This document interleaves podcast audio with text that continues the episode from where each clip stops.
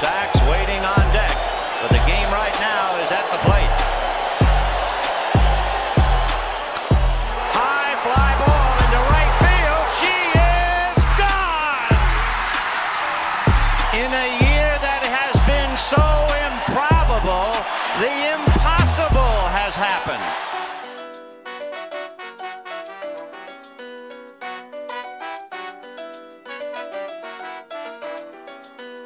Bonjour à toutes et à tous et bienvenue dans En toute franchise, la série de podcasts qui vous emmène à la découverte des 30 franchises de MLB.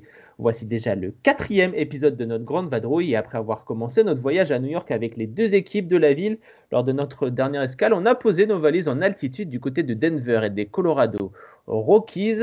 Et pour cette nouvelle escapade, on va rester dans la même division, la National League West, avec une franchise un tout petit peu plus ancienne que nos amis du Colorado, puisqu'aujourd'hui on va parler d'une équipe mythique, les Giants de San Francisco. Une équipe qui remonte aux prémices du baseball moderne et qui voit sa longue histoire partagée entre deux immenses villes des États-Unis, New York et San Francisco. Et pour nous accompagner dans ce périple, on va accueillir notre Gaëtan national. Salut Gaëtan, tu fais des infidélités à tes Yankees pour nous parler d'une franchise qui fut un temps une de tes grandes rivales. Euh, exactement, mais en tant que passionné d'histoire, ben forcément, les New York Giants devenus les San Francisco Giants, c'est un, plaisir que de, parler de cette mythique franchise. Et oui, on a beaucoup de choses à dire dans, dans cet épisode sur les, Giants, qui est une franchise euh, avec une histoire long comme le bras. Alors tout est prêt, embarqué sur En toute franchise. On a un gros programme aujourd'hui avec les mythiques Giants de San Francisco. C'est parti, play ball.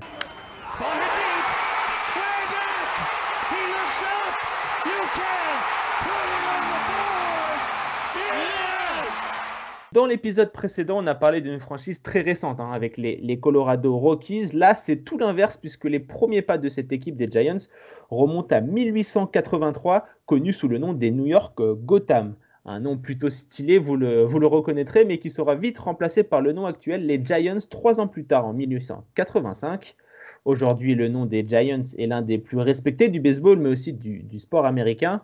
On compte à ce jour 66 joueurs et managers du Hall of Fame passés par les Giants, dont 24 introduits avec la casquette de l'équipe, plus fort que les Yankees et pas moins de 11 numéros retirés. C'est donc une franchise tant ancienne que gagnante avec 8 World Series à son actif, 5 à New York et 3 à San Francisco. Loin, il est vrai, des 27 titres des, Yankees, hein, mais les Giants sont à ce jour l'équipe avec le plus de victoires en MLB.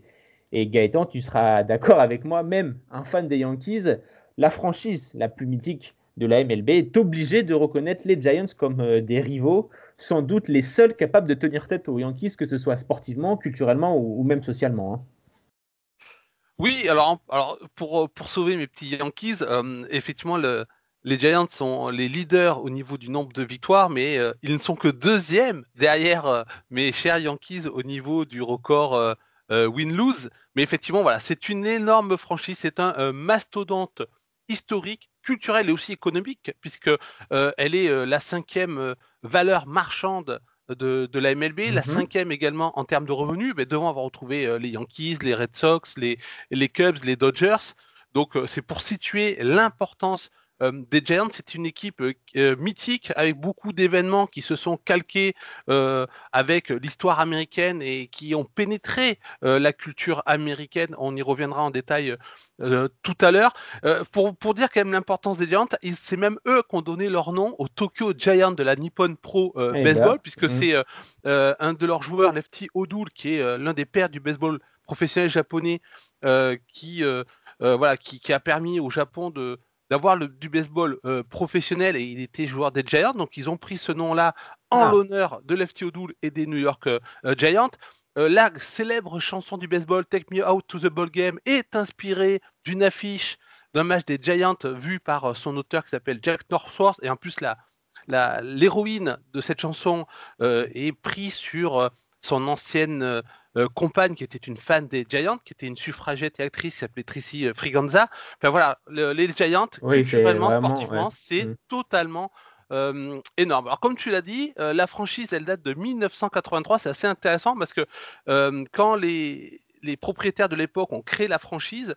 C'était John Bidet qui était un vendeur de tabac, Jim Mutry qui était un, ancien joueur des ligues majeures. Ils ont créé deux franchises, une en American Association qui s'appelait les Metropolitan ou les Mets. Voilà. on a fait l'émission dans la deuxième. Exactement. deuxième numéro. C'était la première version des Mets, on dira. Et donc les Gotham, euh, qui vont devenir euh, par la suite les Giants. Alors au départ, les Metropolitan étaient censés être l'équipe première parce que euh, elle, a gagné l'American Association en 84. Mais en fait, très rapidement, ils ont décidé de mettre tous leurs œufs sur la National League et donc de transférer toutes les stars des Mets aux Giants. Alors là, c'est la célèbre légende qui veut que Jim Mutry arrive dans le vestiaire après une célèbre victoire face aux Phillies en, 11 manches en disant euh, Mes compagnons, mes géants, nous sommes le peuple. Et donc, euh, pour beaucoup, c'était la légende veut que le nom Giant euh, vienne de cette phrase. Alors en fait, c'était la presse qui, qui utilisait déjà ce, nom-là, sûrement parce que les joueurs de l'équipe étaient particulièrement grands pour l'époque. et comme souvent, ben, quand la presse donnait des surnoms, les équipes finissaient par, par voilà, prendre cette, mmh ce nom pour exister euh, médiatiquement. Et euh, tu, tu, tu, viens de le dire, hein, au, niveau sportif, hein, tout va très vite pour, pour cette franchise, puisqu'on retrouve euh, traces de succès dès 1888 à peu près, soit à peine six ans après la création des, des, Giants, avec un succès dans ce qui est encore appelé les World Championships, l'ancêtre des, des, World Series. Rebelote en 1889 avec un nouveau succès pour l'équipe qui évolue dans le mythique Polo Ground, en plein cœur de, Manhattan. Euh, cette année-là, euh, le champion de la National League, les Giants, affrontent le champion de, l'American League, les Brooklyn Bridge Rooms, qui deviendront Gaëtan les futurs Dodgers. Et oui, c'est bien la, naissance d'une très très vieille rivalité entre ces, deux franchises. Euh, c'est d'ailleurs aussi le début d'un conflit entre les deux ligues, hein, l'American League et la, National League, qui mènera à un événement incroyable, Gaëtan, en 1904, puisque les Giants, champions de la National League, refuseront de jouer contre les vainqueurs de l'American League, les Boston américaines qui seront les futurs euh, euh, Red Sox. Euh, raconte-nous un petit peu cet imbroglio Gaëtan de, 1984 puisqu'il n'y aura aucun vainqueur de World Series en Major League Baseball. Eh oui, il faudra attendre exactement 90 ans pour revoir cette situation arriver avec la grève des joueurs de, de, 1994. et ça, ben, cette décision de 1904, on la doit à deux personnes. Euh, qui sont aux commandes des Giants, c'est le, le propriétaire John T. Brush et le manager John McGraw. On en avait parlé sur l'épisode des Yankees, mhm. euh, puisqu'il jouait dans la première version des Yankees qui était les Orioles de Baltimore. Et puis en 1902, il est recruté par euh, John T. Brush. Alors en fait, Brush, il reprend les Giants après avoir dirigé une équipe de Ligue mineure qui s'appelait les Indianapolis Hoosiers, puis euh, les célèbres Reds de euh, Cincinnati. Donc voilà, c'était quelqu'un qui avait déjà assez euh, d'expérience. Puis les Reds de Cincinnati, c'est quand même la première équipe professionnelle du baseball, 1869. Hein, mm. On le rappelle, donc la plus ancienne équipe professionnelle actuellement en MLB. Donc c'est quelqu'un qui, qui est un très très bon dirigeant. Euh, qui a un parcours un peu particulier, ce qui est orphelin à partir de 4 ans. Il va euh, en école de commerce, puis finalement, euh, il va s'engager dans la guerre de sécession pour ensuite devenir propriétaire de, vêtements de, de, mode et donc acquérir des équipes de baseball. c'est un excellent dirigeant. On, le sait peu, mais c'est quelqu'un qui a qui a aidé entre guillemets la National League euh, à mettre fin à, la Players League, qui était une ligue concurrente créée par les joueurs, qui était contre les conditions de travail imposées par les propriétaires de, euh, de l'époque. Il euh, il a permis au reste de Cincinnati de d'asseoir euh, leur position face à la concurrence d'une équipe d'un grand joueur de l'époque qui s'appelait King Kelly qui avait créé son équipe concurrente à, Cincinnati. Donc c'est quelqu'un qui a fait beaucoup, qui a même failli briser la color line très très tôt. Hein. La color line elle date de 1887. Lui en 1888 il essaye de recruter Bud Fowler qui est le premier joueur professionnel afro-américain dans ce qu'on appelle le, le, baseball organisé, donc ligue mineure, ligue majeure. Bon finalement il, va pas, euh, il ne va pas s'y risquer. Mais mmh. pour vous donner un exemple de jusqu'où il peut aller, parce que c'est ça qui est important pour comprendre pourquoi il a refusé les World Series en 1904, à Cincinnati, il avait des problèmes avec un journaliste qui s'appelait Ban Johnson. Et Ben Johnson, pour s'en débarrasser, en fait, il va l'aider à devenir président de la Western League, qui est une ligue mineure puissante. Et c'est la Western League, qu'est-ce qu'elle devient en 1901 Elle devient l'American League. Eh ben, et, donc, du coup, eh oui, quand en 1904, ils doivent jouer les World Series, alors déjà, John McGraw et euh, Brush étaient euh, euh, moyennement heureux d'aller jouer les World Series parce que pendant un certain temps, on a cru que les Highlanders, futurs Yankees, allaient se qualifier Donc c'était l'ancienne équipe de, de John McGraw. Donc ils n'étaient pas forcément très heureux. Bon, finalement, c'est les Red Sox qui vont, qui vont s'imposer. Mais voilà, John McGraw et Brush détestent Ben Johnson. Ils considèrent que l'American League, c'est pas une vraie ligue majeure. D'ailleurs, John McGraw dira que rien n'oblige dans les règles de la National League à ce que le champion affronte le champion d'une ligue mineure. Donc on voit un petit peu l'ambiance. Ouais, Donc du coup, ça voilà, on avait parlé un petit peu avec les, avec les débuts des Yankees, mais il y a une très forte euh, animosité à l'époque entre la National League et l'American League. La National League, c'est la doyenne, hein, et la League, c'est un petit peu la, la, dernière venue, la petite dernière, la parvenue même pour, les, pour la National League. Donc du coup, ils refusent de jouer euh, euh, cette National League face aux Red Sox qui étaient les champions des premières World Series euh, un an plus tôt. En 1903 face aux Pittsburgh euh, Pirates. Qui eux avaient accepté de mmh. jouer qui avait accepté de, jouer. Donc on se retrouve donc en, 1900, en 1905, donc une, année plus tard. Euh, premier World Series, donc euh, enfin pour cette franchise euh, déjà très victorieuse hein, sur le papier, puisqu'ils ont de nombreuses National League déjà au, au, palmarès. en 1905, ils acceptent enfin de, jouer la, finale contre l'American League. Cette fois, c'est contre les, contre les Philadelphia Athletics. Euh, et là, il y a du, côté du terrain, il y a des Hall of Famers de, de, partout. Hein. D'ailleurs, petite anecdote assez sympa durant ces World Series de 1905, euh, quatre des cinq matchs disputés verront un duel de pitchers Hall of Famer. Donc, c'est-à-dire que des deux côtés, il y avait des pitchers euh, qui finiront Hall of Fame sur le monticule. Donc, c'est tout simplement incroyable. Et c'est pour vous rendre compte déjà du niveau très haut auquel jouait la franchise de, de New York à tout pile, tout pile 10 ans hein, depuis sa création et elle joue à un tel niveau grâce à un entraîneur, lui aussi légendaire, Gaëtan, tu as commencé à en parler un tout petit peu plus, plus haut, euh, John McGraw. Hein. Effectivement, alors euh, euh, à noter aussi que sur ces World Series, tous les matchs sont des shutouts. Mhm. C'est-à-dire bah, qu'à chaque fois, l'équipe qui a gagné n'a encaissé aucun, point, et un seul releveur a été sera utilisé et euh, Christy Mathewson, donc la grande star de l'époque des Giants, un des plus grands lanceurs de toute l'histoire de la MLB, mm. va même lui gagner trois euh, des rencontres ah euh, de cette World Series. En même temps, c'est plus simple de faire des shotettes quand tu es un futur pitcher Hall of Famer, hein, forcément. c'est au, niveau, au, niveau, talent, forcément, c'est beaucoup, beaucoup, plus facile. il était habitué au match complet, lui, puisqu'il en a lancé 434 dans, dans sa carrière. bon, à l'époque, c'était un peu la norme. Hein. à l'époque, c'était un peu la norme. Quand on se faisait remplacer, c'était que soit vraiment on était on avait le bras mort, soit on était, euh, euh, soit on était euh, blessé, mais sinon on allait jusqu'au bout. Alors, suite à ces World Series, effectivement, John McGraw et les Giants vont vraiment devenir les, héros de la ville de New York. Voilà, ça, va installer les prémices de la suprématie du baseball new-yorkais qu'on va connaître plus tard, notamment avec les Yankees. Donc, ils sont vraiment des héros. Et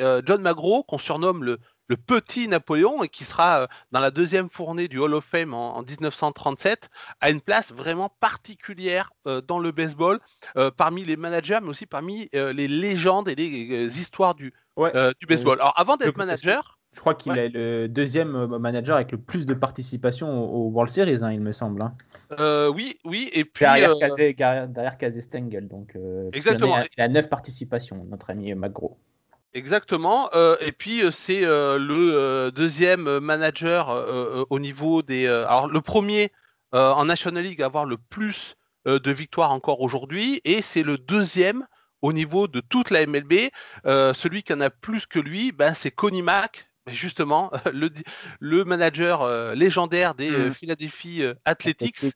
Euh, voilà, c'était les deux grands managers de l'époque. D'ailleurs, ils ce seront les deux, euh, alors tout jeunes retraités, même s'ils sont déjà très âgés, qui seront les euh, premiers managers des, du premier All-Star Game MLB en 1933. Donc c'est pour montrer vraiment la, la stature. Et John McGraw, avant d'être en plus un excellent manager, c'est aussi un super joueur. C'est-à-dire qu'on dit de lui que c'est le meilleur joueur à être devenu un grand manager.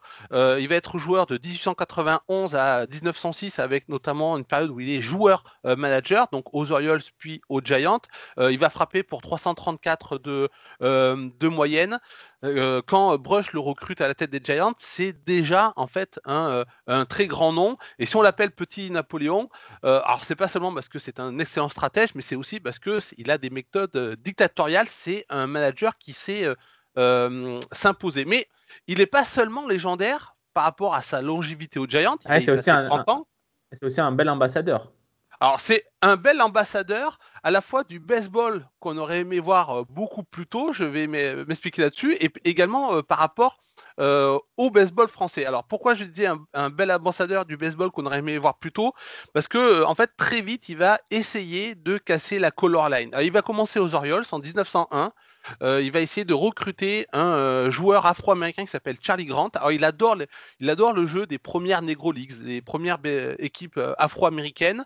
ce jeu très agressif sur base, avec des stratégies de bunt, le, small baseball, qui va finalement inspirer les Giants, puis la National League d'ailleurs. Hein. Mmh, Donc, il, adore ce, jeu-là. Donc, il essaie de, de recruter Charlie Grant en 1901 lors de la pré-saison. Et euh, pour casser la color line de manière, on va dire, euh, un peu euh, roublarde, il va essayer de le faire passer pour un Amérindien Cherokee ah, eh ben. et l'appeler chef Tokohama. Alors du coup, la presse semble y croire, le monde du baseball pas trop, particulièrement Charles Cosmique, le puissant propriétaire des Chicago White Sox, qui nous reconnaît parce que Grant évolue dans la région de Chicago, et donc voilà, il se doute qu'il y a quelque chose qui, qui, ne va pas, il va s'en moqué ouvertement auprès de, la presse. Alors Magro arrive à faire tenir le subterfuge pendant euh, un mois, mais juste avant la saison, il est obligé de virer Grant. Les Orioles, qui est une nouvelle franchise, ne pouvant se permettre d'aller euh, euh, contre cette règle inique, mais largement partagée de la ségrégation au sein du, du, baseball. Alors il va retenter sa chance en 1905 par deux fois. La première, c'est avec un japonais de 23 ans qui s'appelle Shumza Sukimoto, euh, pareil, euh, euh, qui joue avec des équipes afro-américaines, donc il le repère comme ça. c'est un joueur très talentueux, également expert en, en, en jiu-jitsu. Et euh, voilà, il va le faire. Il va, ça peut aider. Bah, il va notamment euh, faire euh, une démonstration de Jiu-Jitsu sur un, sur un des joueurs de l'équipe qui s'appelle Mike Donlin et qui est assez connu pour être bagarreur et, gros buveur. Alors, est-ce qu'il y a eu un petit problème dans le vestiaire? En tout cas, Sugimoto a montré son talent là aussi.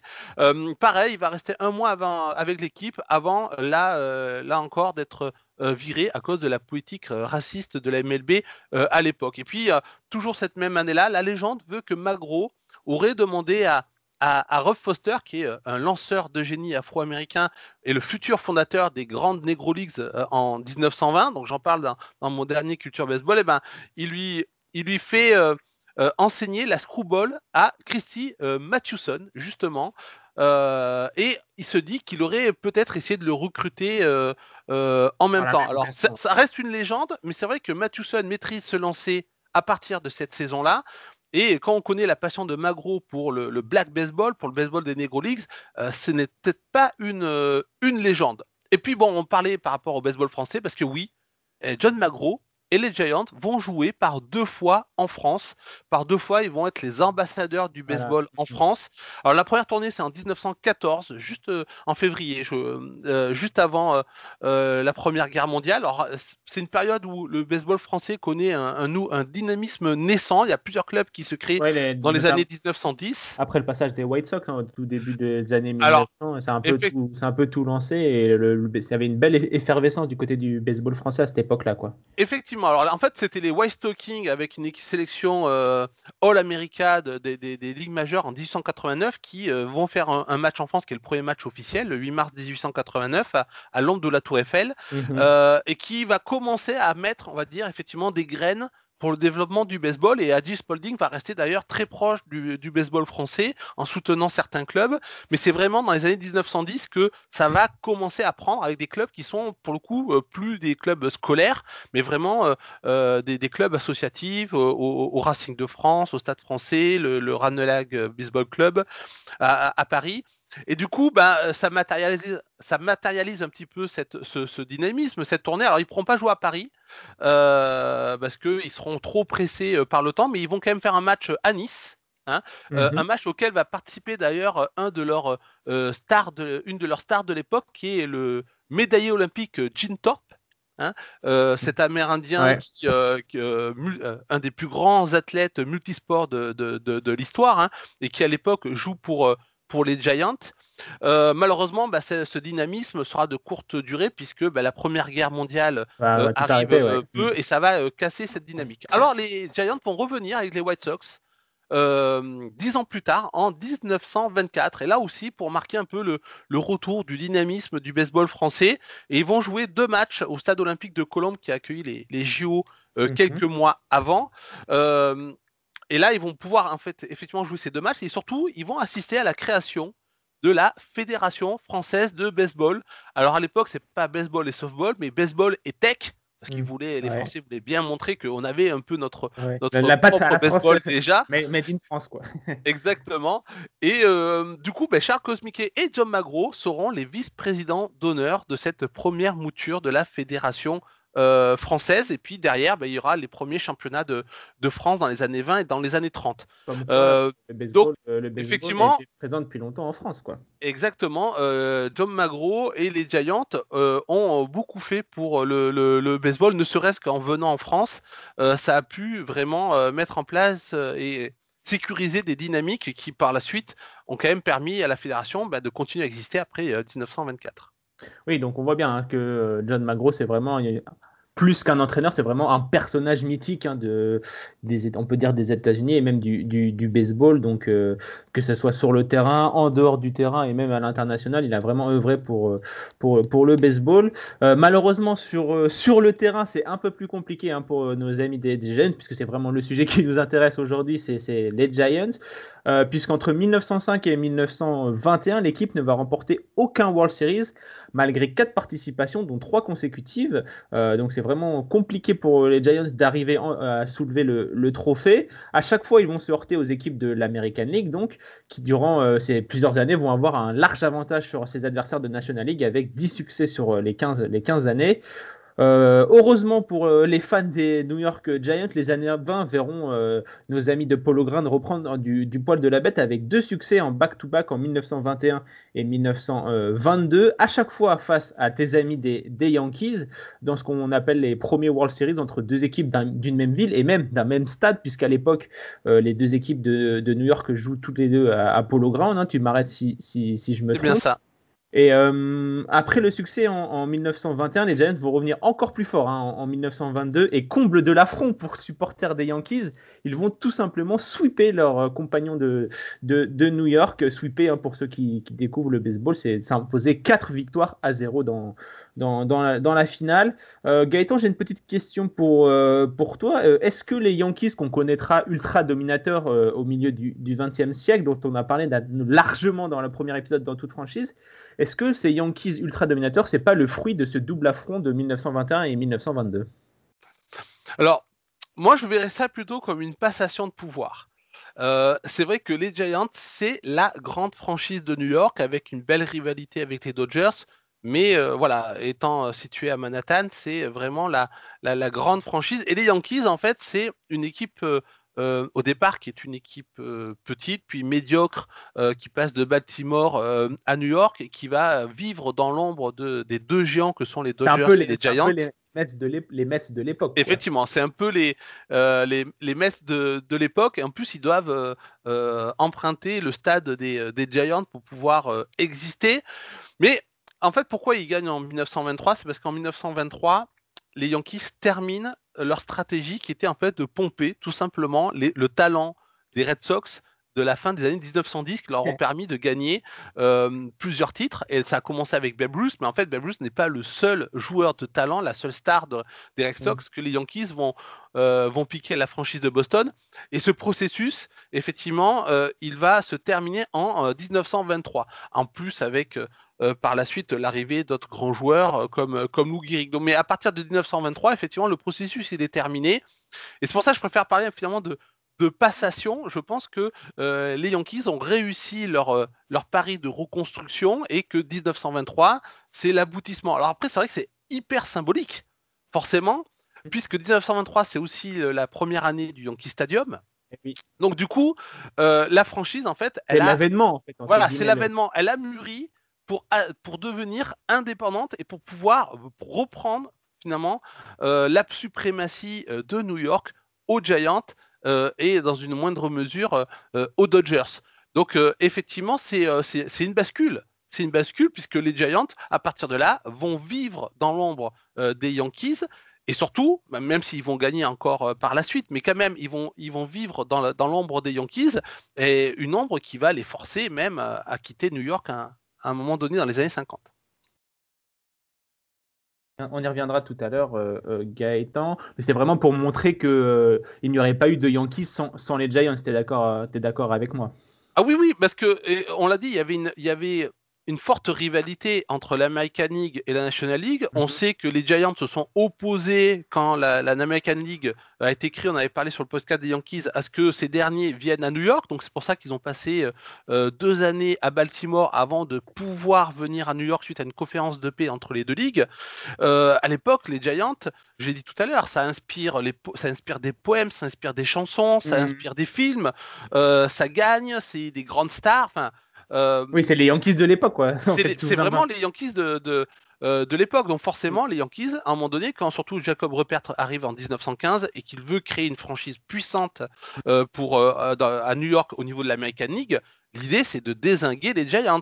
Et bah, ils y arrivent grâce notamment en pompant eh le talent des Red Sox. Eh oui, comme quoi, hein, tout, tout, tout, vient, tout vient avec des, des, petites, des petits subterfuges du côté des, des, des, Yankees. Mais voilà. De, quoi parles-tu? On, va, on va enchaîner, c'est ça que tu veux dire.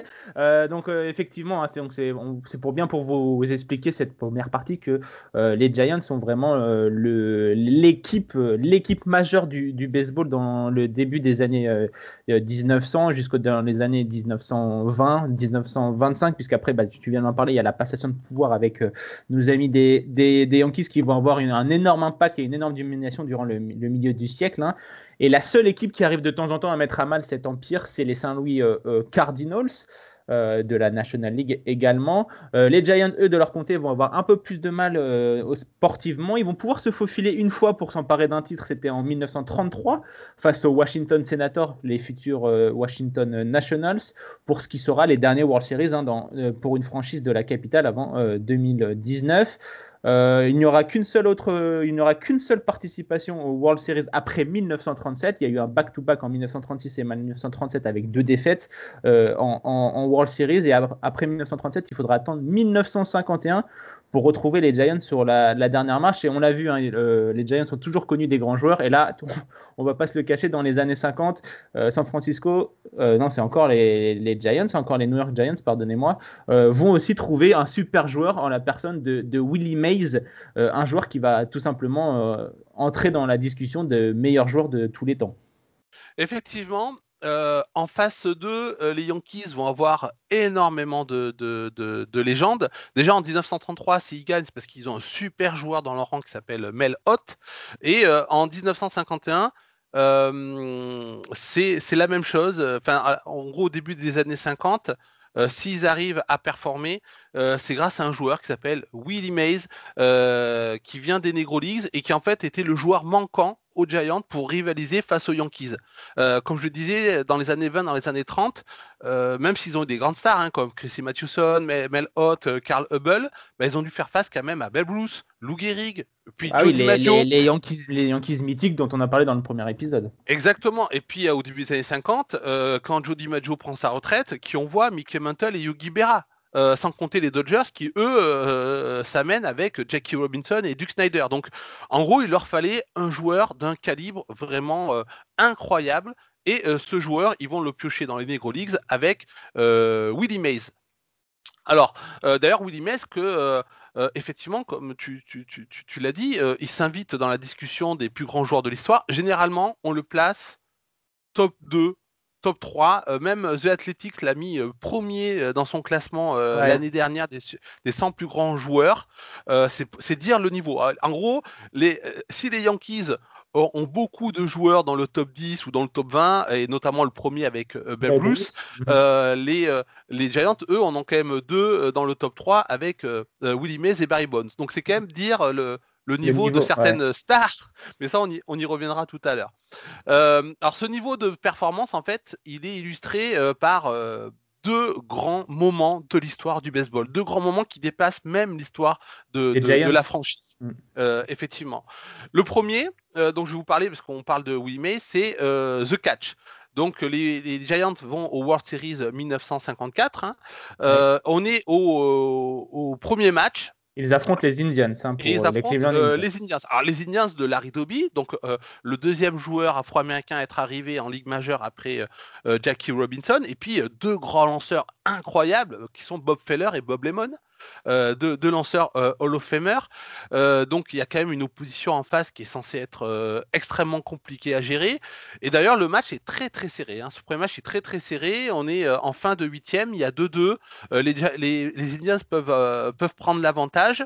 Et là, sur une balle frappée au fond du champ centre, Willie Mays va réaliser une action incroyable, immortalisée par un cliché que que tous les grands fans de baseball euh, connaissent, où on le voit seul devant le grand, euh, le grand mur euh, du champ centre, et on le voit réaliser en fait un catch de dos au marbre, par-dessus l'épaule. Mm. D'ailleurs, on va appeler ça the catch, une expression qui va être reprise par la suite dans d'autres dans d'autres sports. Je pense notamment à une action très célèbre de, de, Joe Montana aux 49ers de San Francisco d'ailleurs, en NHL, ouais. future destination euh, de nos Giants. Tiens, tiens, tiens. Euh, et tiens, tiens, tiens. Et puis, euh, donc voilà, donc The Catch, voilà, c'est un des grands moments ouais, c'est vraiment de l'histoire du. C'est exactement ça, c'est un cliché iconique et un, un, un place, comme on dit, vraiment mythique de l'histoire du baseball, tout simplement, pas que des Giants, du baseball, tout simplement. Et, quand je dis iconique, c'est vraiment aussi dans l'image, puisque bah, cette oui, photo tu dis aux États-Unis, elle est juste incroyable, quoi.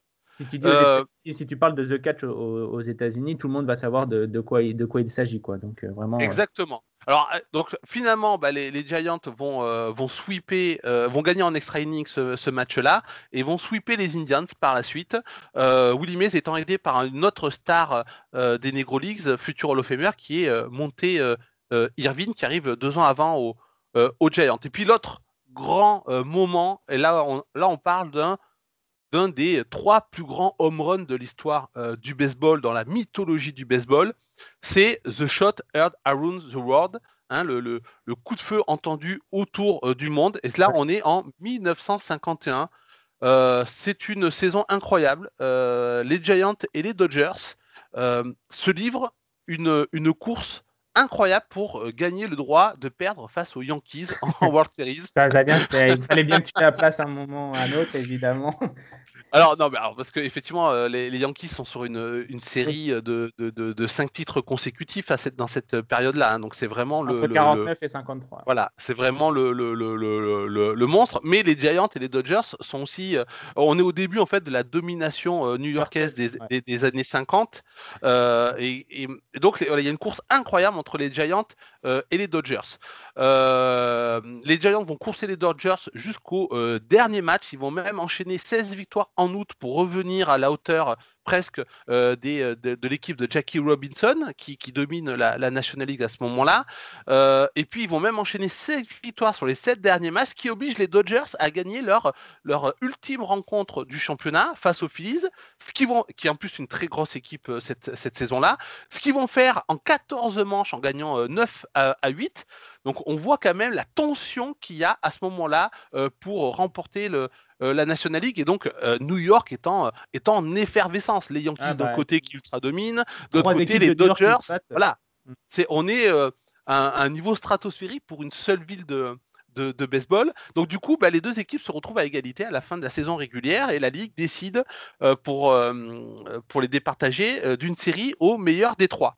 Donc dans le premier match, se fait à Fields, c'est les Giants qui vont gagner 3 à 1. Mais les Dodgers vont répliquer le lendemain euh, au Polo Grande avec un cinglant 10-0. Euh, Donc la tension, elle est à son comble et le dernier match va se jouer au Polo Grande dans un euh, New York en fusion. Alors les Dodgers, en fait, ils vont commencer à, scorer dès un point en première manche et puis après il va y avoir un duel de, de lanceurs avant que les Giants égalisent en septième. Donc vraiment très très très serré et là les Dodgers, bam, il marque 3 points en fin de 8 On arrive en fin de 9 les Giants sont menés 4 à 1. Pour les fans des Giants, c'est mort. C'est mort, on se dit jamais ils vont pouvoir revenir sur les gars de Jackie Robinson. Euh, c'est impossible.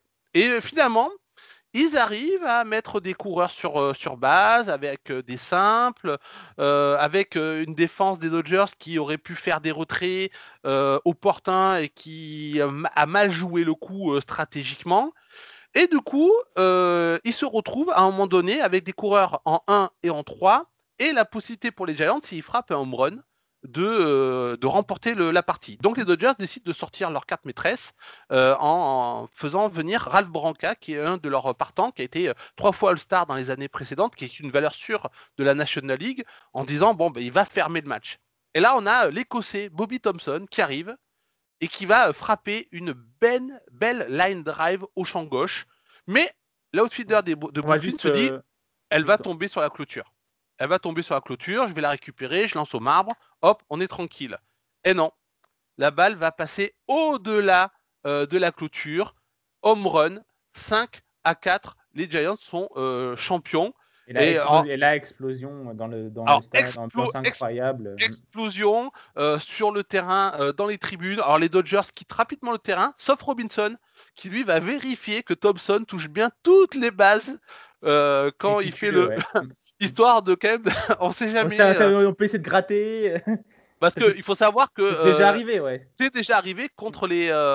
Euh, contre les Giants, c'était ce qu'on appelait le, le Merkelbone, euh, c'était euh, qui, s'est passé au début du XXe siècle où euh, un match a été, a été suspendu à cause de ça parce qu'un joueur n'avait pas touché toutes, toutes les bases sur son. Il y avait eu un envahissement, un envahissement de, un envahissement de terrain après. Voilà, il y a eu un envahissement de terrain parce qu'ils pensaient que le match, était, gagné, et au final l'équipe adverse avait réussi un petit peu à euh, à se dire non non mais on va quand même jouer le coup. Et euh, voilà ils avaient, ils avaient réussi à, faire annuler le match comme ça. Donc du coup euh, Robinson il va quand même bien vérifier que il touche mais toutes les bases sont touchées. Donc les Giants ont gagné. Donc on va appeler ça le, miracle de Coogan Bluff, qui est un promontoire qui, qui surplombait le Polo Grand à l'époque, ou The Shot Heard Around the World. Alors ça, c'est un nom qui est extrêmement important dans la culture américaine, puisque c'est le, le nom qu'on a donné au premier coup de feu de la guerre d'indépendance américaine en 1775. Et c'est aussi le nom que la presse américaine va donner à l'assassinat de l'archiduc Franz Ferdinand qui va déclencher la euh, Première Guerre mondiale en 1914. Donc c'est pour montrer quand même l'importance que, que, eu ce, home run. Ouais. Mm. Effectivement, qui va d'ailleurs euh, inspirer euh, un des célèbres romans du baseball qui s'appelle Underworld, qui a été écrit par le romancier euh, Don DeLillo, qui va narrer en gros le chemin de cette balle de home run récupérée par un fan. Et en fait, cette, cette balle va passer de main en main. et à chaque fois, les propriétaires sont liés à des grands épisodes de l'histoire américaine. Et voilà, c'était en gros pour dire que bah, ce home run a, a, a défini quelque chose dans l'histoire américaine. Voilà, donc euh, effectivement, c'est pour vous, montrer une nouvelle fois cette anecdote euh, très bien racontée par mon compère euh, Gaëtan, la place particulière que les Giants ont dans l'histoire américaine et qui est comme un peu l'image des Yankees, une franchise plus qu'une franchise de baseball, c'est vraiment quelque chose de mythique et de inaliénable quasiment de l'histoire américaine. Malheureusement, c'était à cause d'une triche à la Astros. Ouais, mais bon.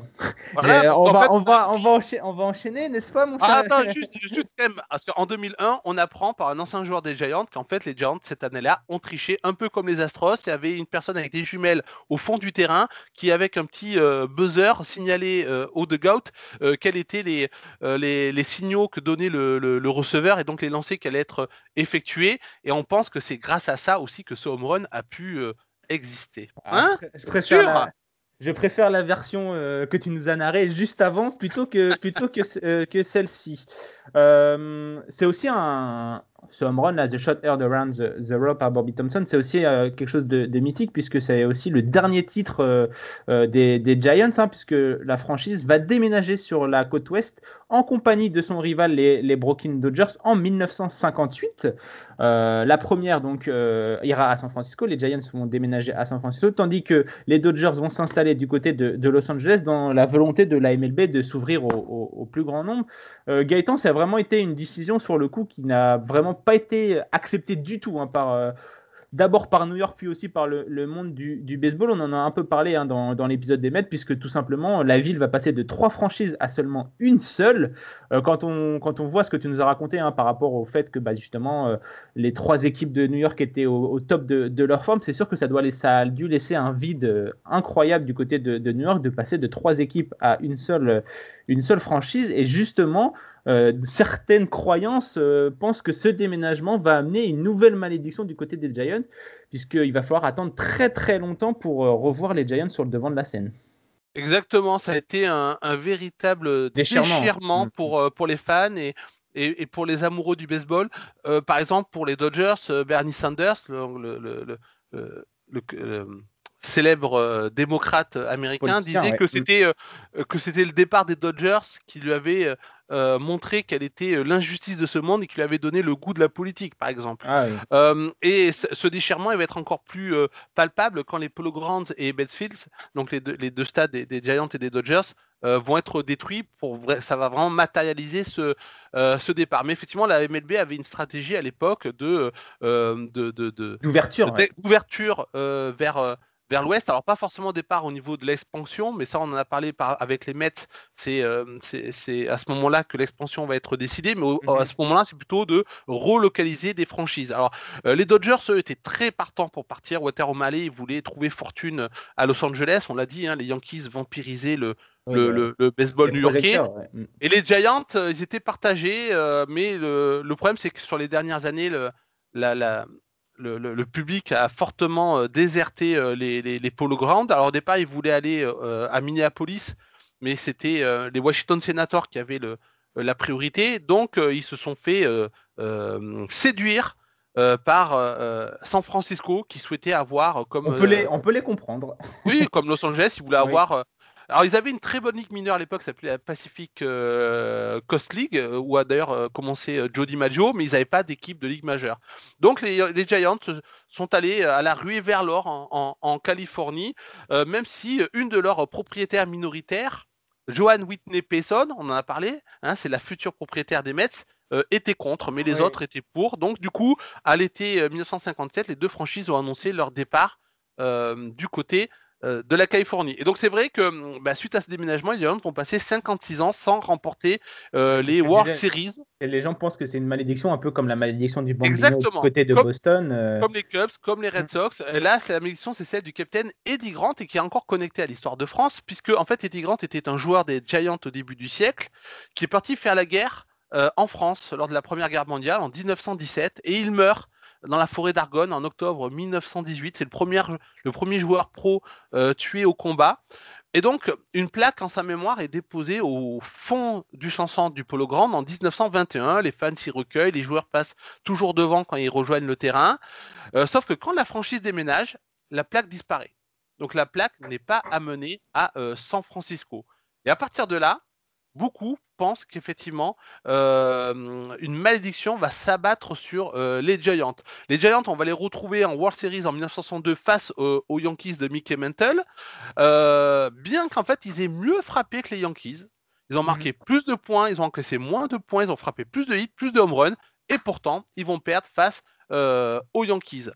1989, ils retournent euh, au World Series, euh, cette fois-ci face à leurs anciens rivaux de Philadelphie qui sont passés à Auckland, les Athletics. Donc mhm. c'est devenu euh, la rivalité de, la baie.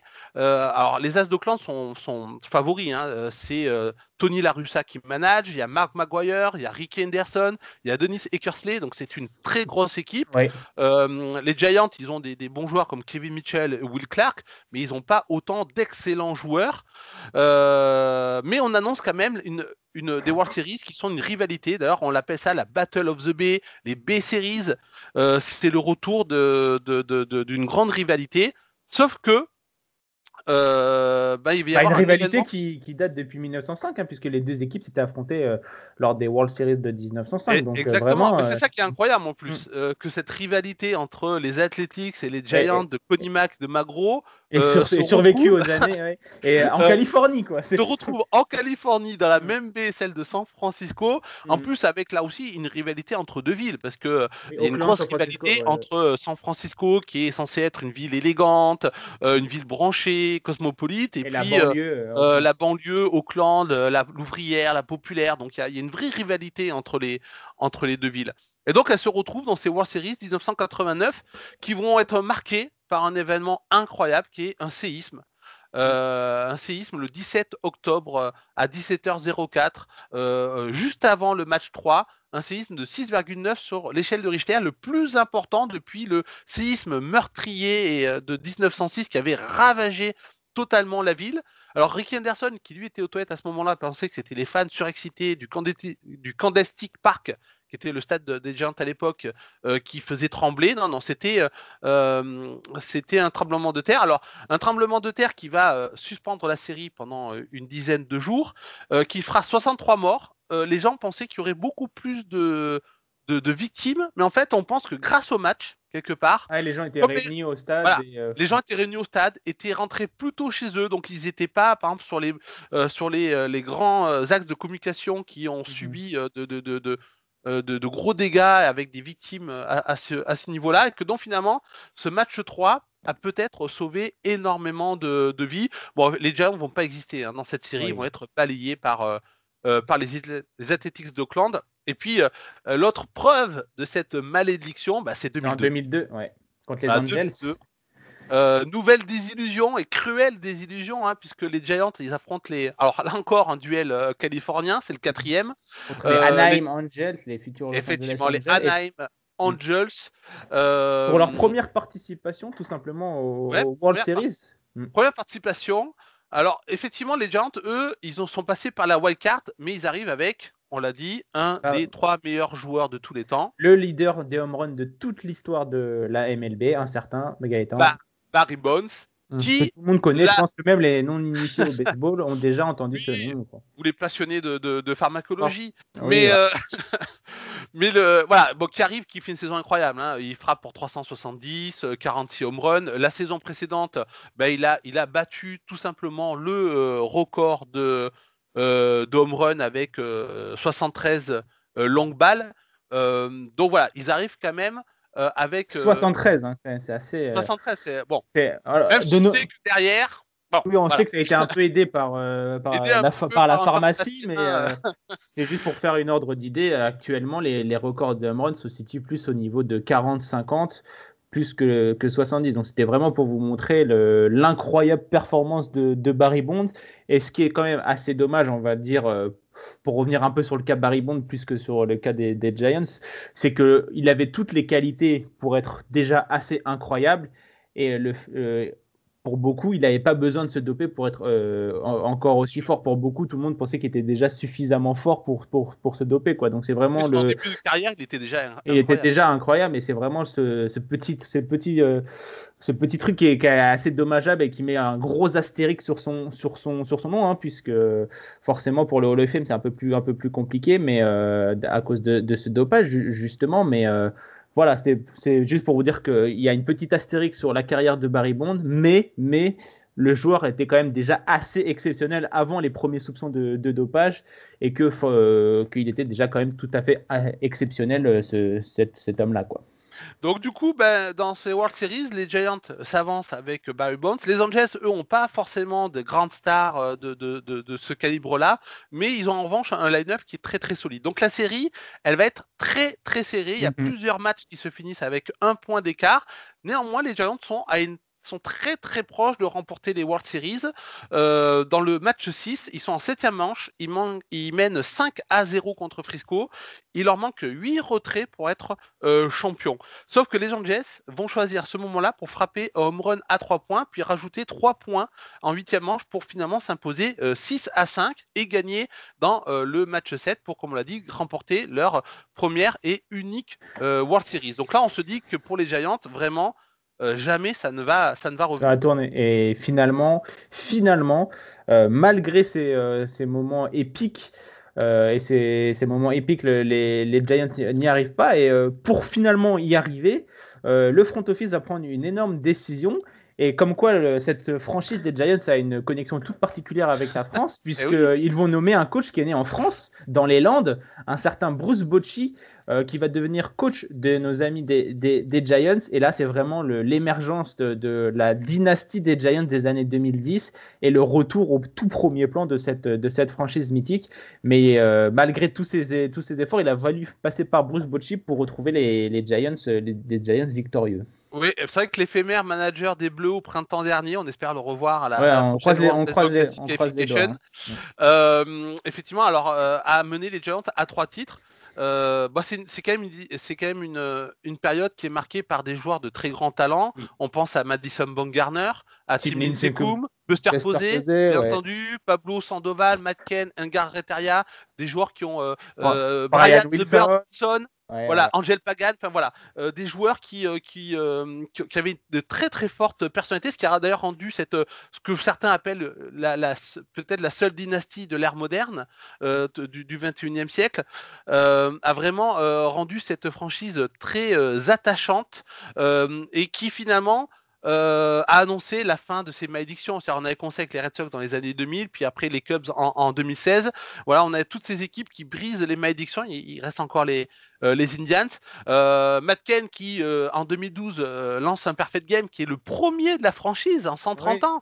Et pourtant ils ont eu Carl Bell, ils ont eu Chrissy Matheson, qui ont lancé des, des no hein, mais mm. il n'y avait encore aucun perfect game. C'est Matt Ken qui un joueur plutôt lambda comme Matt Kane, enfin lambda, vous, m'avez compris, il n'est pas forcément pas lambda pour jouer en Major League, mais c'était pas c'est pas une superstar de, du baseball qui va lancer un leur, leur seul perfect game alors que bah il y a eu des joueurs des joueurs tout à fait mythiques comme quoi cette franchise est quand même euh, assez hors du.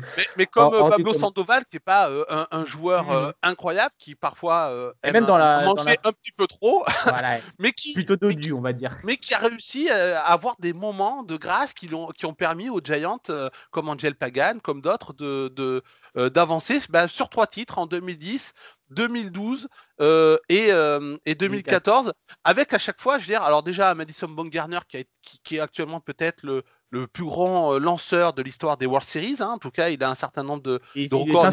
Il s'inscrit dans, dans la longue lignée de, des Giants qui ont toujours eu un pitching plutôt efficace dans leurs grandes années. Hein. On en a parlé dans le, dans le début. sur les premières euh, sur les premiers titres. Euh, et puis avec à chaque fois des quand même des, des, scénarios un petit peu incroyables, soit en saison, soit en post-saison. Euh, ça, c'est grâce à Bruce Bocci. Hein.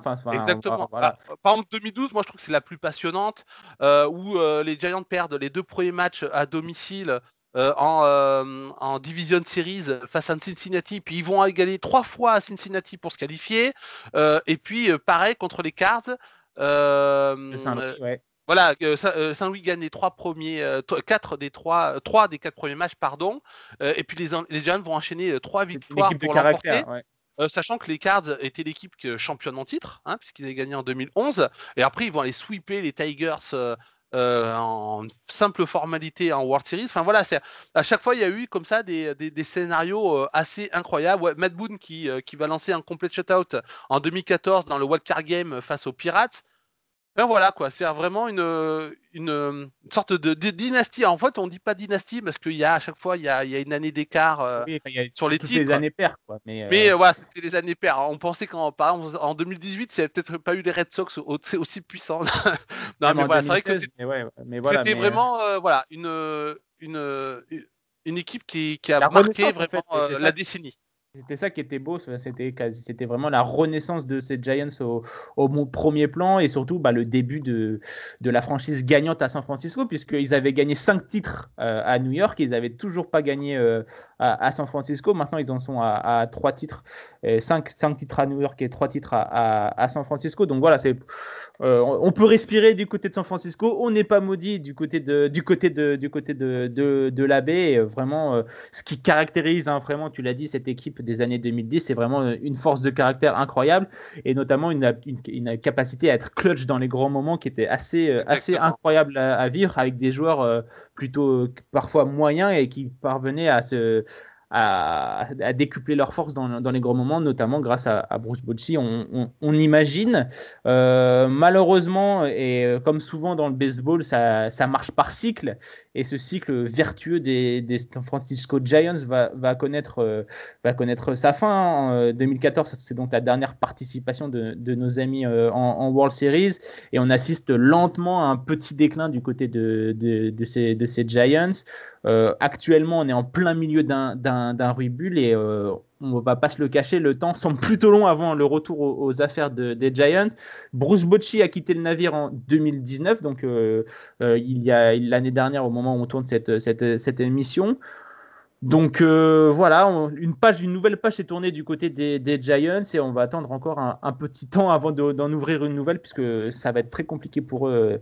Euh, Surtout avec les Padres et les, Dodgers. Effectivement, eux les Dodgers qui continuent à être performants euh, avec une comment dire beaucoup plus beaucoup plus régulièrement que, les que les mm. Giants.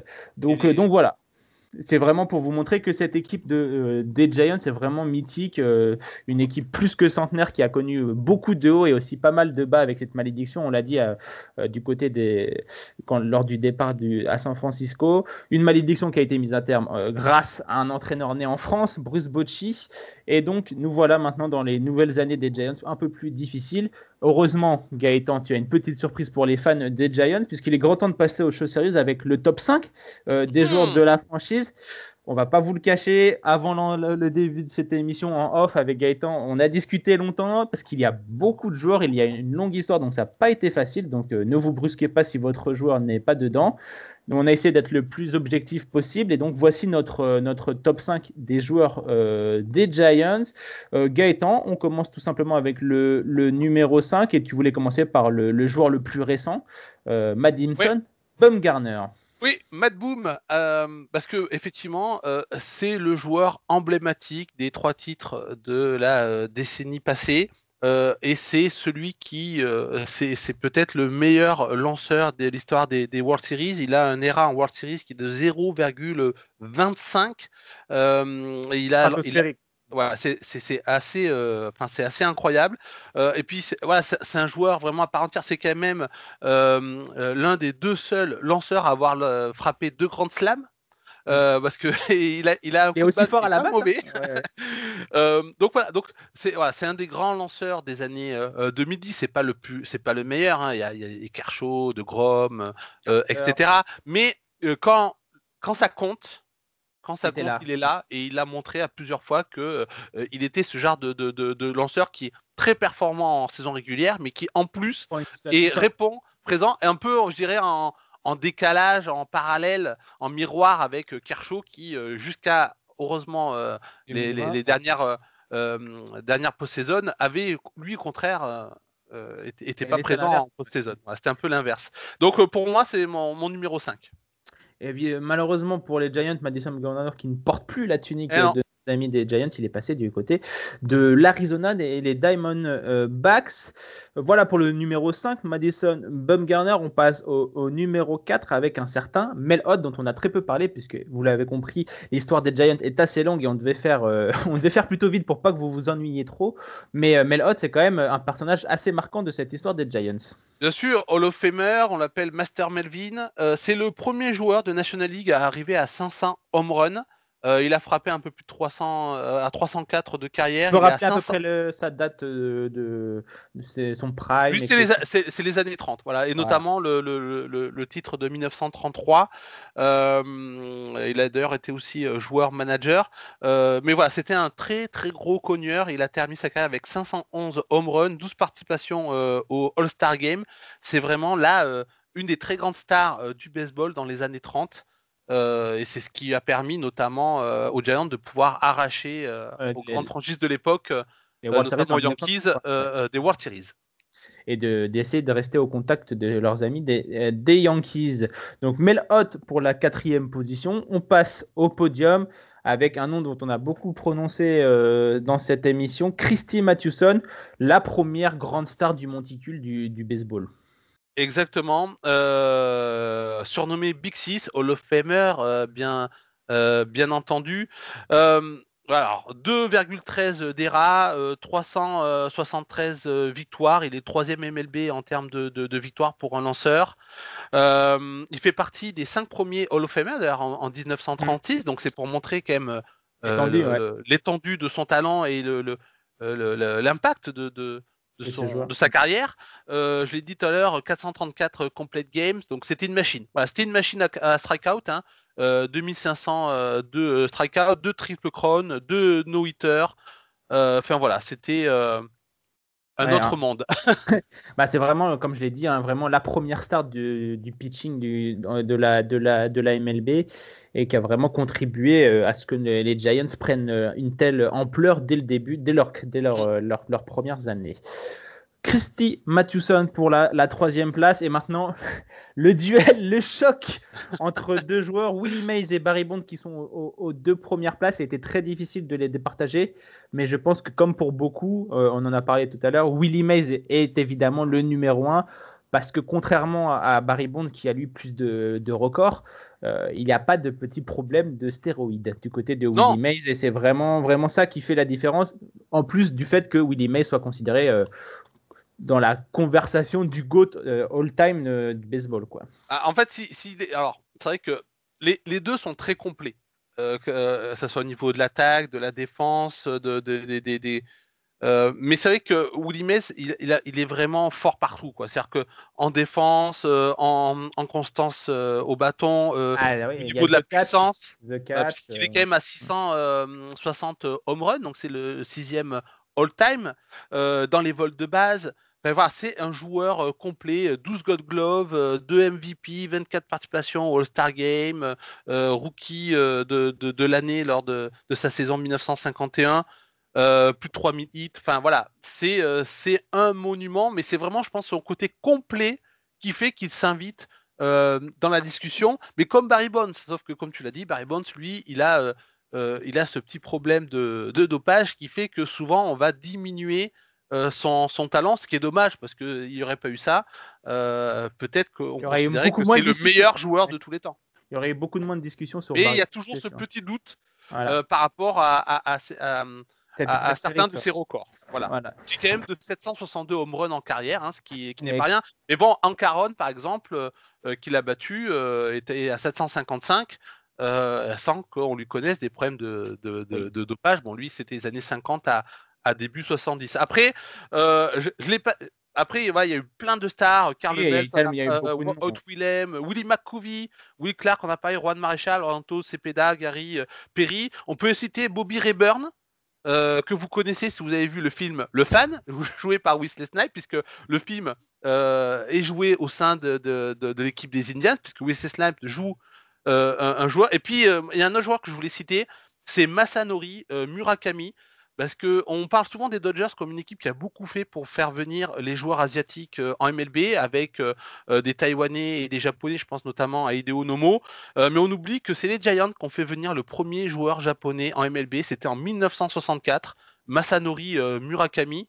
Euh, mmh. Voilà, parce que oui, les Giants, ils, ils, ont vraiment écrit beaucoup de grandes pages de l'histoire du baseball. Voilà, et je pense que c'est une très belle façon de terminer cette, euh, ce, ce, en toute franchise sur, euh, sur les Giants. C'est une franchise tout simplement mythique euh, du baseball euh, qui se bat pour être la plus mythique du baseball avec les, les Yankees.